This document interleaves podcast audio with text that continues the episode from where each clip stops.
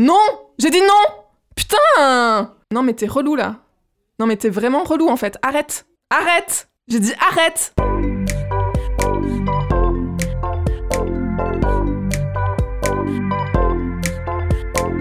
Bonjour et bienvenue dans cette nouvelle émission de Du poil sous les bras et dans cette nouvelle ère politique. Enfin, pas si nouvelle que ça. Macron est encore président, je sens que ça vous déprime, et ben moi aussi. Encore 5 ans à trimer, surtout quand on est une femme, encore plus si l'on est précaire, racisé, handicapé, lesbienne, en un mot, différente. Oui, parce que le monde de Macron, ça ne vous aura pas échappé, c'est celui d'une norme, une norme masculiniste, viriliste. Soyez un homme, soyez blanc, soyez riche, soyez méprisant, soyez avide de pouvoir et d'individualisme, soyez capitaliste, soyez comme moi, nous dit-il. Le problème, c'est que cette norme n'est pas accessible à tout le monde, au-delà du fait qu'on n'a pas forcément envie d'y accéder. Et c'est toute la perversité de Macron, d'essayer de nous faire croire que si on se normalise, tout ira bien. Sauf que sa normalité à lui est de toute façon inaccessible à une immense partie de la population, dont les femmes. Vous l'aurez compris, je n'ai pas choisi Macron. En tant que femme, ça me paraît même complètement incompréhensible qu'on puisse avoir envie de voter pour lui. Macron a fait Darmanin. Rien que ça. Comment dire? Il a craché à la face des millions de femmes agressées, violentées, rabaissées, je ne crois pas qu'il y ait une seule femme en France qui puisse dire je n'ai jamais été rabaissée parce que femme. Même les femmes que je déteste le plus, même Le Pen, Chiappa, Pécresse, même elles, je pourrais les défendre face à des violences sexistes parce qu'en tant que femmes, elles subissent aussi la domination masculine à plein d'endroits de leur vie. Alors, parler d'autodéfense féministe aujourd'hui, c'est d'actualité. Et ce qu'il y a de bien, et de terrible aussi, c'est que ce sera encore d'actualité demain, après-demain, dans 50 ans, même quand il fera 45 degrés à Paris et que le Mont Blanc n'aura plus un pet de glace. Alors pour débuter donc ce joli mois de mai, je vous propose qu'on s'intéresse à l'autodéfense féministe, cette grande cause oubliée de tous les quinquennats. Si vous êtes un homme, cela vous fera peut-être réaliser à quel point vous êtes dans une catégorie sociale dangereuse pour les femmes. Si vous êtes une femme, peut-être que vous l'avez déjà réalisé, mais ça vous donnera peut-être des billes ou de la force pour lutter. Qu'on soit homme, femme ou non-binaire, les trois invités de Du poil sous les bras vont nous aider à saisir qu'un monde plus juste ne pourra jamais l'être s'il n'est pas avant tout un monde plus safe pour les meufs. Et si ce que je viens de vous dire ne vous paraît pas une évidence, eh bien restez à l'écoute, vous ne serez pas venu pour rien. Du poil sous les bras, 39e émission, c'est parti. Ha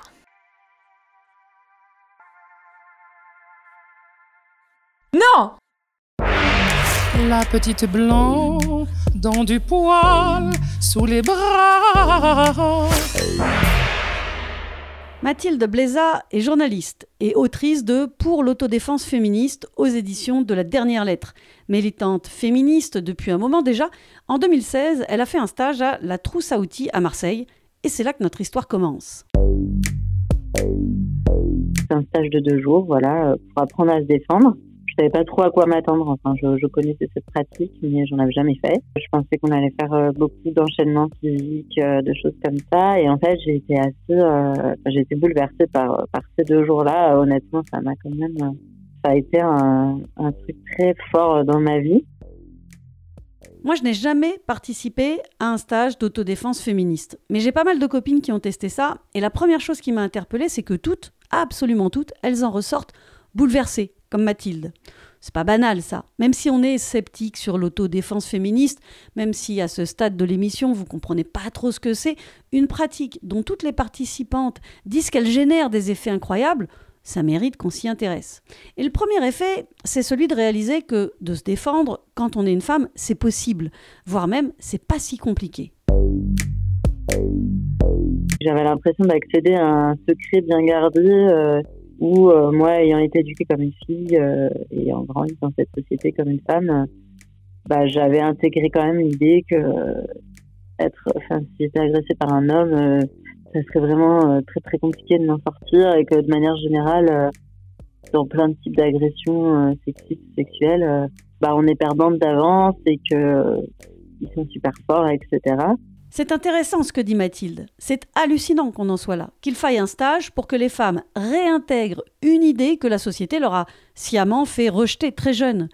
Une idée simple qui est en tant que femme, j'ai des capacités. et je peux m'en servir pour me défendre.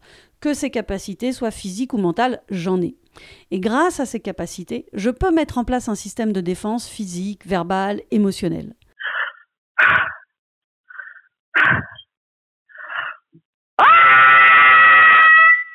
4, la fondatrice et coprésidente de Titane, résume elle aussi très bien l'enjeu de l'autodéfense féministe. J'ai ressenti cette formidable joie de plus avoir peur dans la rue. Ne plus avoir peur, le rêve pour toutes les femmes. Vivre sans peur de sortir, sans peur de vivre en fait, tout simplement. Titane, c'est une association de Valence, une association de défense des droits des femmes et qui fait des actions en faveur de leur émancipation, association qui propose, entre autres, des stages d'autodéfense féministe. Alors dans l'autodéfense féministe, comme dans Fight Club, la première des règles à respecter, c'est de ne pas raconter ce qui se passe dans le stage. Mais sans tout dévoiler, on peut quand même donner quelques éléments importants au fil de cette émission sur ce qu'est l'autodéfense féministe. Alors pour l'heure, ayez en tête que c'est une pratique très cadrée et encadrer une pratique pensée par des femmes, pour des femmes, avec un certain nombre de règles. Les stages, par exemple, comportent un enchaînement de séquences bien définies qui vont permettre d'abord de qualifier des états, puis de transformer ces états grâce à des éléments matériels et langagiers. Je ne rentrerai pas forcément beaucoup dans les détails, j'essaye plutôt de vous donner envie d'en savoir plus sur cette pratique. Allez, je vous présente la troisième invitée, la troisième voix que vous allez entendre dans cette émission, c'est Aurélia Léon. Elle est doctorante en sociologie et elle a commencé à s'intéresser à l'autodéfense féministe en 2009, pendant son master en socio-anthropologie, en tant que participante d'abord. J'ai été, euh, comme beaucoup de participantes, je crois, très impressionnée par cette pratique à l'occasion de ce premier stage. J'ai été frappée par la justesse de l'approche, par son efficacité, par sa portée aussi, le fait que ça avait des conséquences très au-delà de la question de la protection contre les agressions. Tout comme Mathilde et Kat, Aurélia a été tellement bouleversée qu'elle a décidé de ne pas en rester là. Non euh, J'ai d'abord souhaité m'impliquer en tant qu'actrice j'ai souhaité m'impliquer dans sa diffusion. Donc, euh, j'ai été amenée à rejoindre une association qui n'existe plus aujourd'hui, mais qui a été active une dizaine d'années, qui s'appelait l'association Autodéfense et Autonomie, qui était à Lyon. Mon idée, en lui consacrant un mémoire, puisque du coup j'étais en master, elle était assez modeste à cette époque-là. C'était d'abord essayer de comprendre ce que vivaient les femmes qui suivaient un stage. Est-ce qu'elles vivaient la même chose que moi? Puisque moi, je vivais une transformation qui était une transformation d'ampleur. En fait, pour le dire simplement, moi, je ne me considérais pas comme une femme avant d'avoir euh, suivi un stage. Waouh Là, ça mérite une toute petite parenthèse. C'est fort ce que raconte Aurélia. Elle ne se sentait pas femme et c'est l'autodéfense féministe qui l'a fait se sentir femme. Mais je ferais mieux de la laisser vous expliquer pourquoi. Parce que euh, j'étais imprégnée d'une culture euh, philosophique euh, critique de la notion d'identité, que tout ce qui avait trait à l'identité aussi d'un point de vue militant, tu vois, ça me, ça me rebutait. Pour moi, c'était des discours qui étaient écœurants et c'était des choses que j'avais envie de combattre. Et je pouvais pas me mettre derrière une bannière de ce type-là. Et en fait, le stage que j'ai suivi m'a donné la possibilité de m'identifier en tant que femme dans une identification qui était une identification euh, politique, une identification euh, catégorielle et qui avait du sens parce que c'était un site de lutte. Et j'ai trouvé ça extrêmement euh, puissant. Moi, j'avais d'autres identifications politiques. Je pouvais m'identifier comme libertaire, comme anarchiste, mais celle-ci m'a donné une une puissance que je ne connaissais pas jusqu'à présent et, et ça m'a invité à réviser complètement ma vision du monde, ma vision des, rapports humains et de la place que j'ai occupée. Et j'ai commencé ma recherche sur ce, sur ce sujet en me disant, mais nom de nous, euh, si ça fait ça aux autres, alors on tient là un outil de transformation sociale radicale, un truc révolutionnaire euh, qui se déroule à petite échelle, mais qui est euh, proprement sidérant, quoi. C'est intéressant ce que dit Aurélia. L'autodéfense féministe, c'est un outil révolutionnaire, un outil de lutte, une pratique radicale qui permet de se connecter ou de se reconnecter en tant que femme aux autres femmes grâce à ce sentiment d'appartenance à une lutte commune. Moi, ça m'a parlé. Et je me suis dit qu'on avait de la chance d'avoir des personnes qui étudient cette pratique, des personnes comme Aurélia. Aurélia m'a raconté qu'elle était timide plus jeune et qu'analyser cette pratique de l'autodéfense féministe via un travail universitaire, c'était une façon pour elle de s'autoriser à passer la porte du milieu féministe. Elle s'est donc intéressée en tant que sociologue à pourquoi et comment les stages produisent les effets qu'ils produisent et aussi aux dynamiques et aux tensions qui existent dans ce mouvement, aux questions légitimes qui se posent pour savoir comment concilier une pratique radicale, par exemple, et une ouverture sur la société, comment concilier travail avec les institutions ou en autonomie, autogestion ou professionnalité. Faudra lire sa thèse dans quelques mois pour avoir plus de détails, mais je la laisse nous expliquer pourquoi c'est important pourquoi euh, effectuer aujourd'hui euh, du travail universitaire euh, sur l'autodéfense féministe alors qu'il existe déjà un mouvement interne de documentation de la pratique? Il y a une production de littérature grise dans les associations. En fait, si on a une pratique qui, en l'espace de deux jours, puisque c'est le format le plus courant de, stage, si on a une pratique qui en deux jours est capable de provoquer des transformations aussi importantes que celles qu'on observe dans la vie des participantes, il est quand même vraiment important de savoir comment ça opère. En sociologie, on a une notion qui est la notion d'habitus, euh, qui renvoie à l'idée que euh, à travers euh, notre éducation, à travers la socialisation, on apprend à incarner, on incorpore un certain nombre de normes et qu'elles sont très très difficiles à changer. Et en fait, le travail qui opère en autodéfense, c'est un travail de désapprentissage ou de contre-apprentissage sur un certain nombre de ces normes, puisqu'on observe que une partie des normes associées à une socialisation traditionnelle féminine vont en fait à contre-courant des impératifs de la défense personnelle. Et, si cette chose-là est avérée, à savoir qu'on arrive à produire du désapprentissage ou du contre-apprentissage en un temps si réduit, d'un point de vue scientifique, il importe de savoir comment, parce que ça, c'est pas prévu par la théorie de l'additus, si je peux dire. Et voilà, vous ne savez toujours pas ce qu'il se passe dans ces stages d'autodéfense féministe, je vous tiens en haleine exprès, mais vous avez compris qu'il se passe des trucs hyper forts. Et il y a encore mieux. Moi, ce que j'ai envie de défendre, euh, et comme beaucoup d'actrices, je crois, de, ce mouvement, et j'ai envie de le défendre parce que parce que c'est ce qu'on observe quand on, quand on anime des stages, c'est qu'on a affaire à euh, un outil de lutte contre les violences de genre qui fait quelque chose que savent très peu faire, voire pas du tout les autres outils dont on dispose dans la panoplie du matériel d'intervention en matière de politique publique sur ce sujet, à savoir qu'on a un outil qui fait de la prévention primaire. Alors, prévention primaire, c'est un terme pas forcément facile à comprendre pour tout le monde. Aurélia l'explique très bien, mais comme on n'a pas le temps, je vous résume pour aller vite. La prévention primaire, en gros, c'est ce qu'on met en place pour que les agressions n'arrivent pas. La prévention secondaire, c'est ce qu'on met en place pour que, lorsque les agressions arrivent, elles soient moins graves.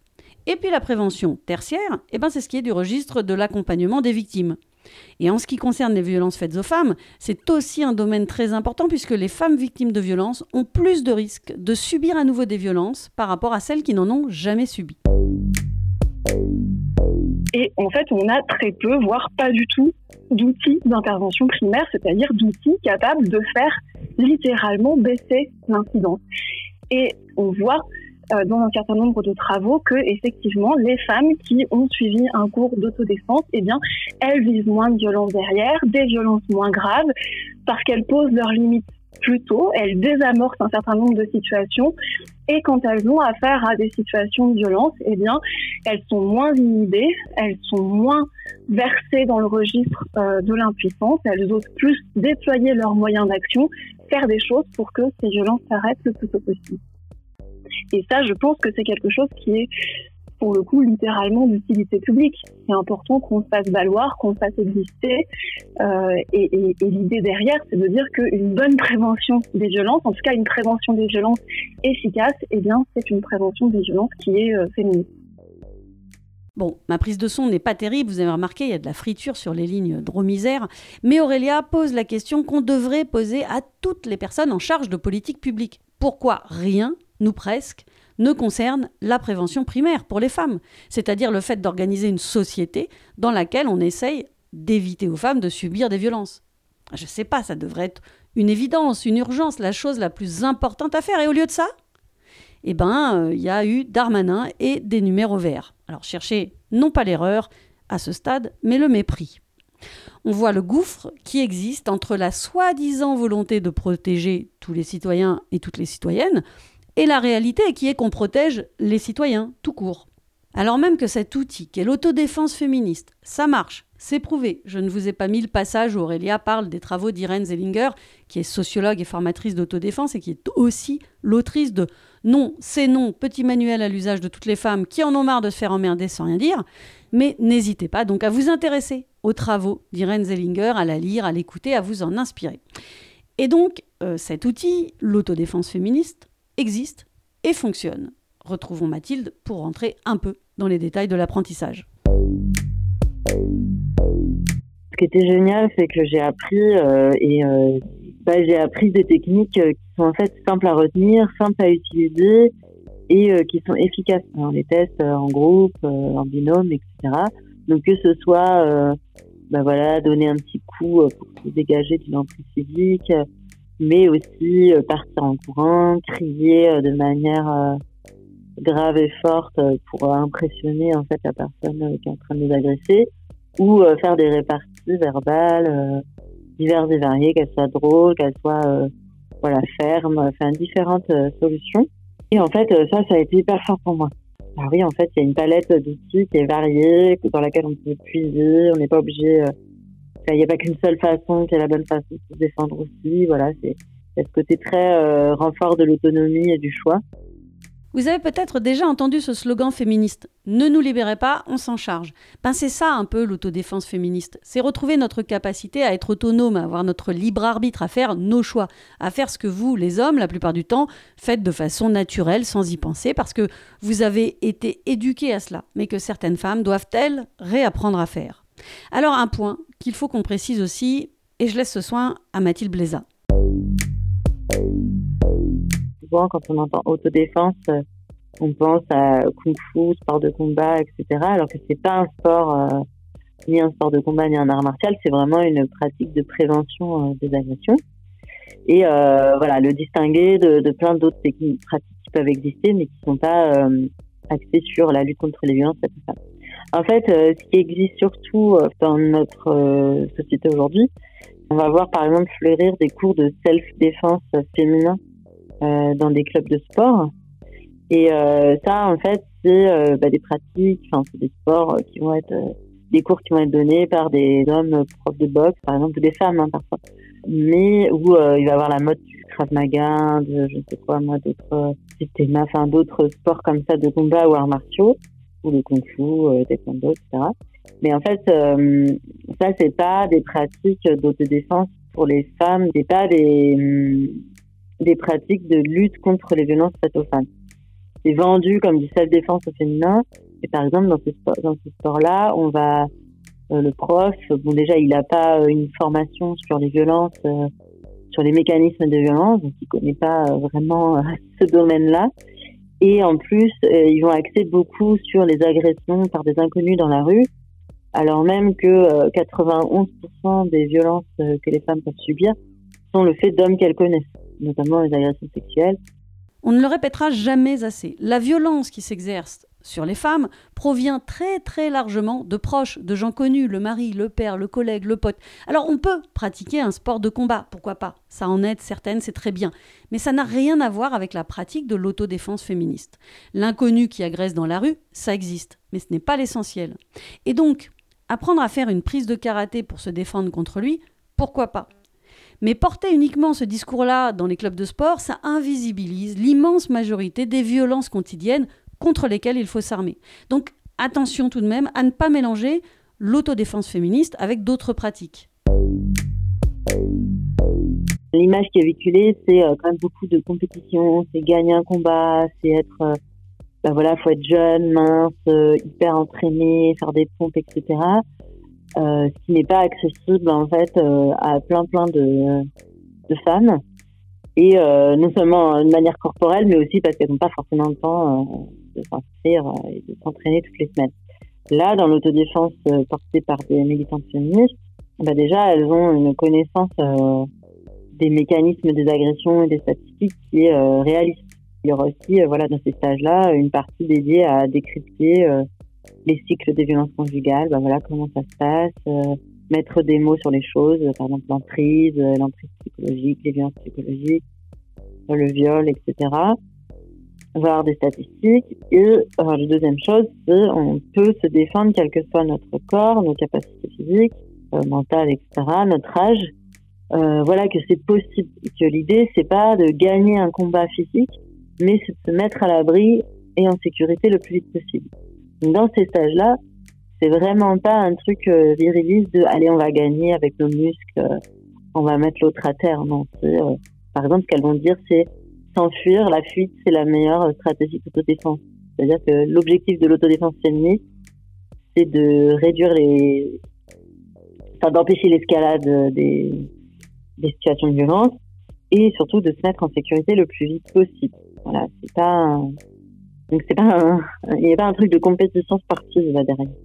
Tout le monde peut pratiquer l'autodéfense féministe. Tout le monde, gravez-le dans le marbre pour vous en rappeler, les jeunes, les vieilles, les grosses, les grandes, les handicapés, les autres aussi, tout le monde.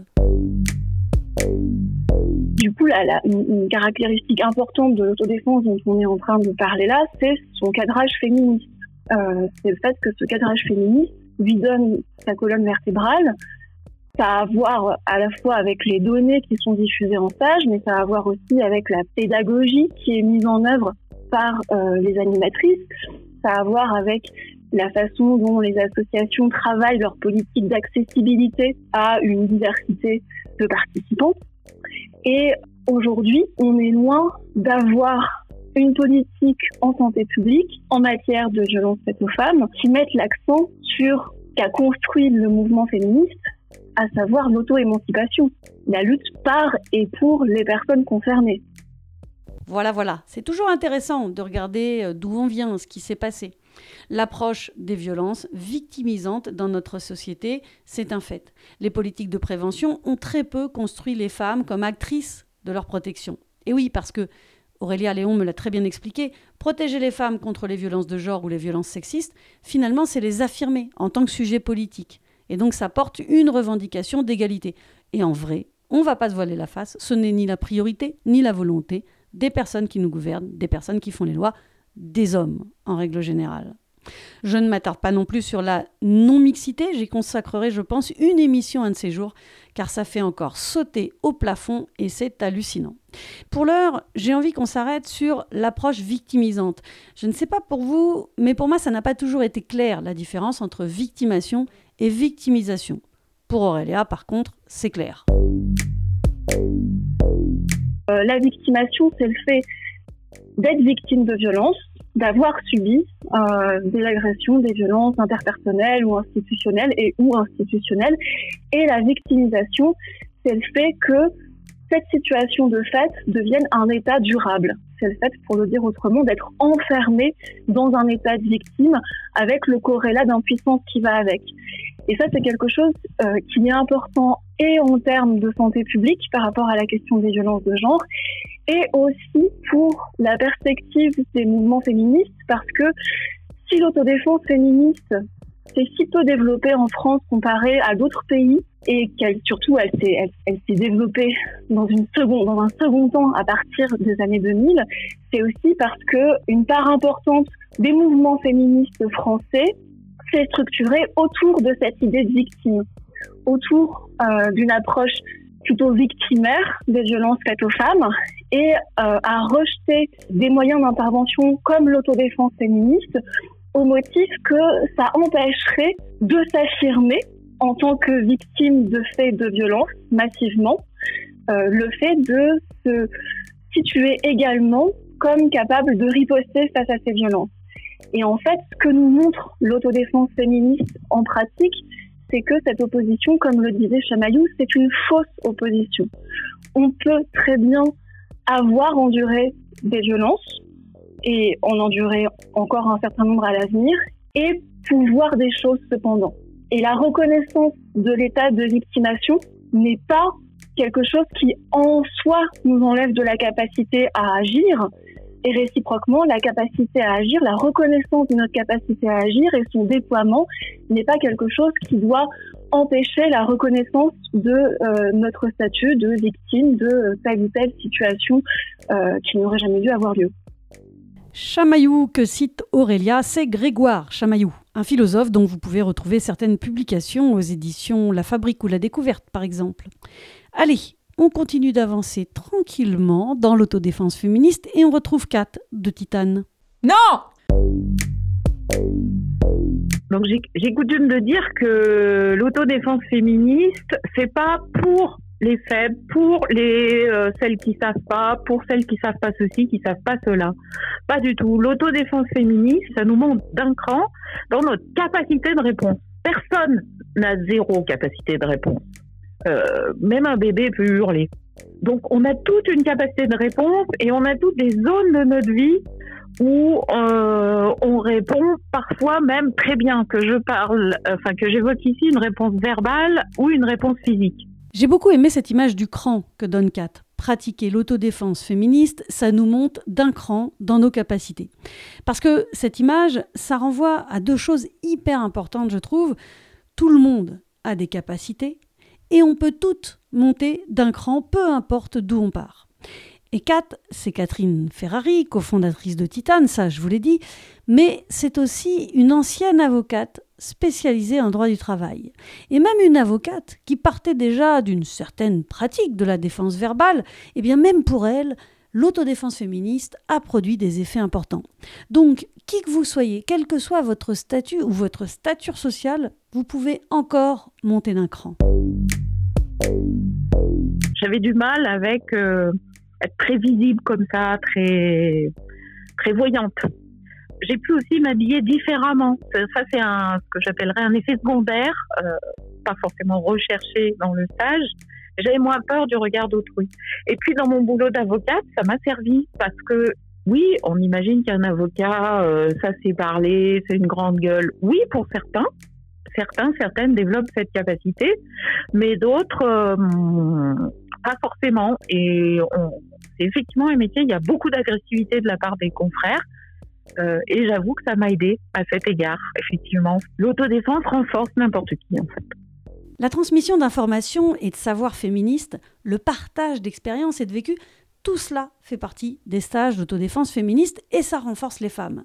C'est pour ça d'ailleurs que les pratiques d'autodéfense féministe se transmettent lors de stages à plusieurs et en non-mixité. Dans ces stages, la non-mixité permet de raconter, de se raconter sans avoir à craindre d'être jugé, infantilisé ou rabaissé. Quand on sort des rapports de domination ou de séduction, eh ben ça change tout. Les participantes peuvent parler en confiance et elles se comprennent parce que toutes ces femmes ont fait l'expérience d'une même réalité. Donc il faut à minima 7 ou 8 participantes pour échanger, pour créer du commun. Et rien que ça, c'est une expérience très forte. Sur un stage de deux jours, on va d'abord peut-être discuter pour essayer d'écrire euh, bah, pour nous euh, quelles sont les situations violentes euh, qu'on peut vivre. Et par exemple, la formatrice, elle va présenter plusieurs types de situations.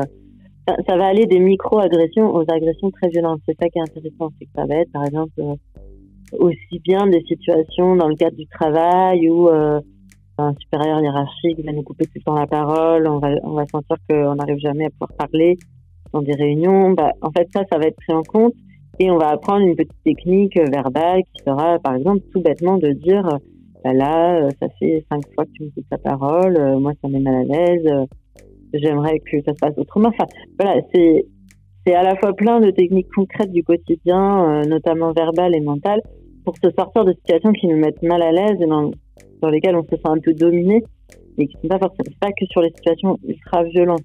Donc on fait pas mal de jeux de rôle comme ça, verbaux, euh, à deux, on choisit une situation et euh, il y a une personne qui figure euh, la personne qui agresse et l'autre qui représente la personne agressée.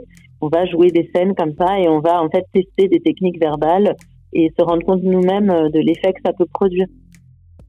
Kat me racontait que lors d'un stage pour ado, une jeune fille lui avait dit Ah, je savais pas qu'on pouvait apprendre en s'amusant. Eh ben oui. C'est aussi ça l'autodéfense féministe, du jeu, du jeu J-E-U. après, il y a aussi des parties de rituels collectifs où on apprend à crier de manière voilà grave, forte. et en fait, un des principes de l'autodéfense féministe, c'est de jouer sur l'effet de surprise. C'est-à-dire que pour se sortir d'une situation d'agression, ce qui est important, c'est de déstabiliser l'agresseur, de, le prendre à contre-pied, en fait, de, jouer sur cet effet de surprise. Comme ça, il, il est un peu bloqué pendant quelques secondes sous l'effet de surprise et ça nous permet de nous enfuir ou de, de demander de l'aide, enfin en tout cas de trouver une autre solution. Et, euh, par exemple, une femme qui va faire un cri euh, très grave, très fort, euh, et qui va dire comme ça en criant très fort et de manière très grave, euh, va-t'en ou des choses comme ça, ça, ça peut impressionner parce que ça, ça, ça décale par rapport à ce que l'agresseur, enfin, la réaction de notre part dont s'attend l'agresseur. Donc il y a beaucoup de choses là-dessus, sur, euh, sur euh, prendre par surprise la personne qui nous agresse. C'est pour ça qu'on travaille sur le cri, sur l'ancrage dans le sol, le langage corporel, c'est-à-dire être un peu, voilà, euh, avoir l'air un peu sûr, bien ancré dans le sol, moins, d'avoir moins peur finalement, de renvoyer une image de personne plus assurée. Ben, parfois, en fait, ça suffit à ce que quelqu'un ne vienne pas nous emmerder, nous embêter dans l'espace public. Ça peut suffire. Le stage, c'est vraiment une expérimentation somatique dans son corps. Et libérer le cri, eh bien, c'est libérer cette puissance, c'est exprimer sa force. Et euh, il y a aussi toute une partie où on va échanger des histoires de réussite. C'est-à-dire que dans l'autodéfense féministe, une autre chose importante, c'est euh, de reprendre du pouvoir sur des vécus euh, passés, sur des agressions qu'on a pu vivre, parce que bien souvent, on va se dire, j'ai eu de la chance ou j'ai rien fait, j'ai rien pu faire pour m'en sortir, alors que souvent, on aura peut-être dit un truc, on aura fait un regard, on aura marché plus vite ou fait un geste qui aura permis que finalement l'agression soit pas encore plus violente. Et on a beaucoup de mal ça à repérer, bah déjà parce que souvent les gens nous disent ah t'as eu de la chance. Alors en fait non, c'est pas forcément de la, enfin pas de la chance, c'est que peut-être on a, on l'a regardé, on lui a dit quelque chose qui a fait que ça a arrêté l'agression. Et donc, on va échanger comme ça des histoires du passé pour voir euh, les stratégies qu'on avait pu mettre en place euh, les unes et les autres à ce moment-là. C'est ce qu'elles appellent euh, les histoires de réussite. C'est important ce que raconte Mathilde. Dans les stages, les participantes réalisent aussi tout ce qu'elles avaient déjà mis en place sans le conscientiser. Là où certaines pensaient ne pas avoir résisté, eh bien elles comprennent que si, en fait, elles avaient déjà agi et pas que subi. Quand elles ont crié, quand elles ont tapé, quand elles ont dit non, quand elles ont pris la fuite, que sais-je encore? Elles avaient commencé à résister. Et là, pendant le stage, eh bien, elles montent encore d'un cran ou plus. D'ailleurs, les participantes au stage parlent d'un avant-après le stage. Parce qu'entre les deux, elles se sont émancipées ensemble. Empowerment, joie, déclic mental, les témoignages sont assez forts. Alors évidemment, il faudrait que l'autodéfense féministe se développe. Mais il y a un mais. Il y a même un gros mais. Les pouvoirs publics n'ont pas super envie de s'occuper de la sécurité des femmes. C'est pour ça qu'on s'en occupe nous-mêmes.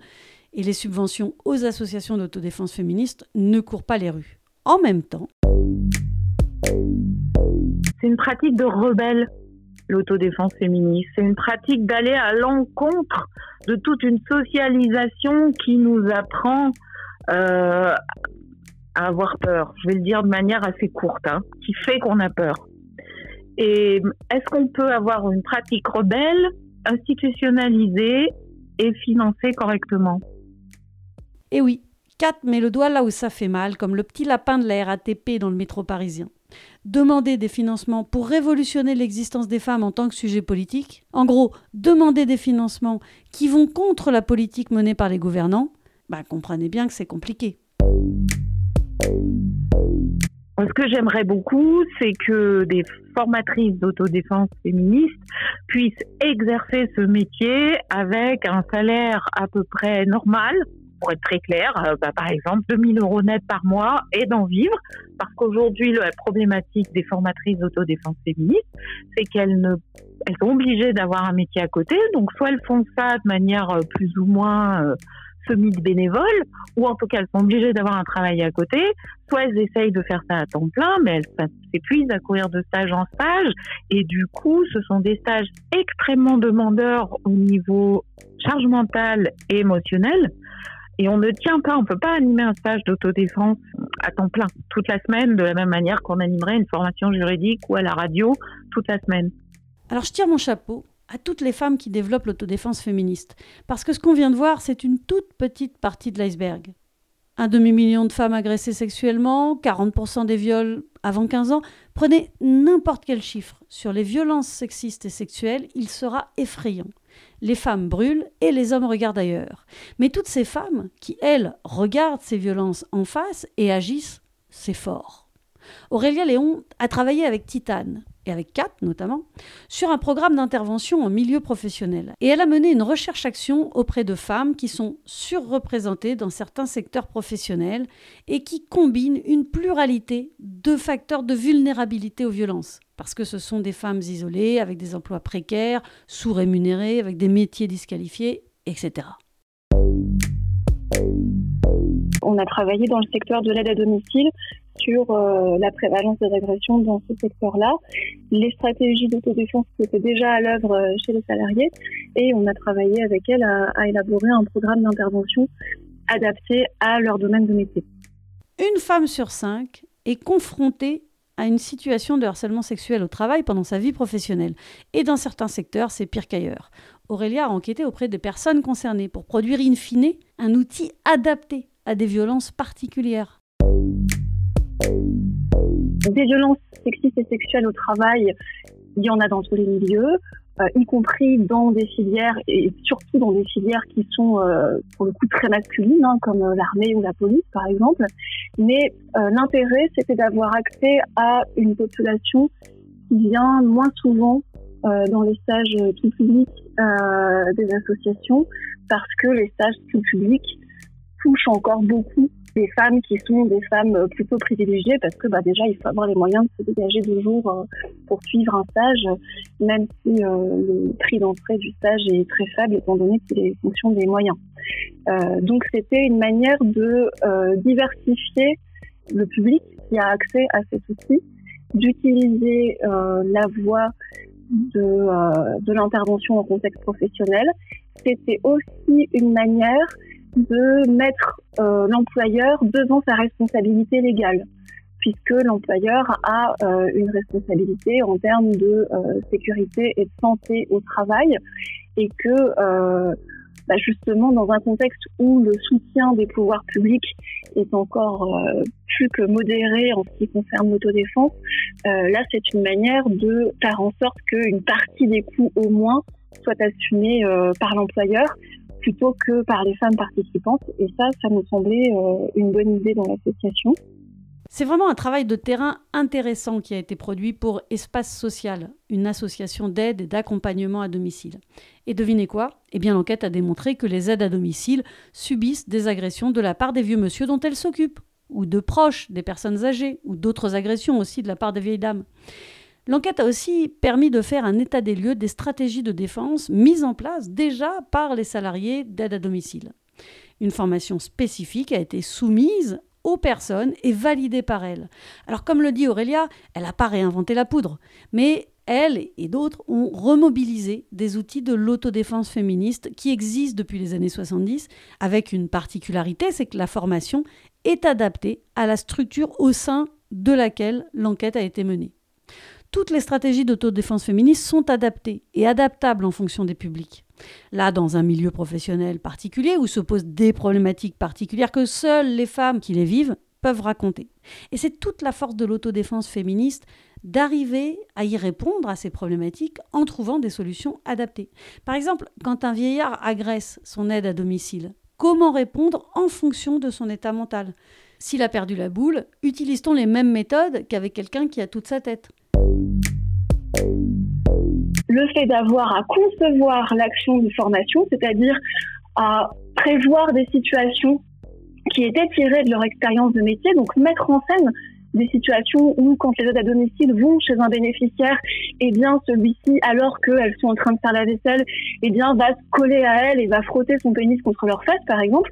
Avoir à mettre en scène ces situations-là pour leur chercher ensemble des résolutions, des résolutions favorables à la santé et à la sécurité des travailleuses, nous a obligés à nous confronter à ce qui était leur problème d'action et dont elle nous parlait depuis un certain temps et qu'on n'arrivait pas à appréhender.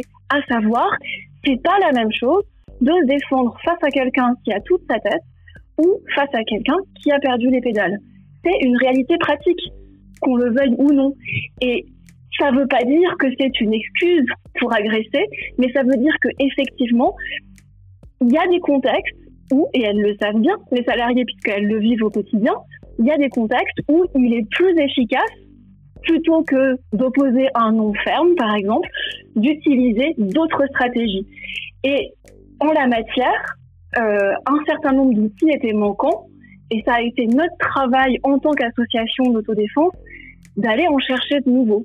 En l'occurrence, euh, on est allé chercher des outils du côté de la validation, par exemple, qui sont des techniques qui ont été élaborées euh, dans les années 80 par Naomi Feil et qui visent à travailler la communication avec les grands vieillards désorientés. Naomi Fail, c'est Naomi sans E, Fail avec un E. Je vous renvoie vers le web pour plus d'infos sur la méthode de validation ou euh, la thérapie par l'empathie, parce que c'est pas notre sujet là tout de suite. Ce que je voulais montrer avec ce passage d'Aurélia, c'est à quel point l'autodéfense féministe est un outil précieux et ouvert. Précieux pour les structures qui veulent et doivent protéger leurs salariés, par exemple, précieux pour les familles, si vous voulez protéger vos filles, vos sœurs, vos mères, précieux pour toutes les femmes, car à chaque fois, les stratégies d'autodéfense féministe seront adaptées. Par exemple, dans des stages pour personnes âgées, les formatrices s'intéresseront à des situations spécifiques, comme se faire arracher son sac ou voler ses sous au guichet bancaire. Pour les ados, les sujets abordés seront bien différents. Et bien sûr, l'autodéfense féministe est un outil qui prend en compte les oppressions particulières liées à la classe, au racisme, au handicap, etc. etc. Pour en savoir plus, eh bien, je vous invite à lire le livre pour l'autodéfense féministe de Mathilde Bléza. C'est aux éditions de la dernière lettre, c'est paru en 2022 et c'est à 12 euros. Et à lire la thèse aussi, et les articles publiés ou apparaître d'Aurélia Léon et notamment prochainement un écrit qui s'appelle Rio peut-être bien Violence, résistance ordinaire et autodéfense dans l'aide à domicile. Bon, et les invités du jour, qu'ont-elles à dire de leurs poils Moi, j'ai toujours beaucoup aimé euh, les poils, mes poils. Et euh, ça a toujours été désagréable pour moi de les enlever, dans le sens où euh, si je m'épile les jambes, je le fais vraiment pour le reste du monde et pas pour moi. Enfin, j'ai jamais fait ça pour moi. Ça, ça m'a toujours emmerdé. et en fait, j'ai dû commencer à le faire quand on m'a dit qu'il fallait que je le fasse, quoi mais euh, je déteste faire ça et du coup je le fais très mal, je fais la va-vite vite fait euh, pour euh, pour que ce soit acceptable plus ou moins socialement. Et voilà si c'est l'été ou quoi. Mais je le fais absolument pas pour moi. Et du coup ça m'énerve beaucoup et en fait je, je rage tout en le faisant enfin voilà c'est très bizarre. Du coup je le fais très mal.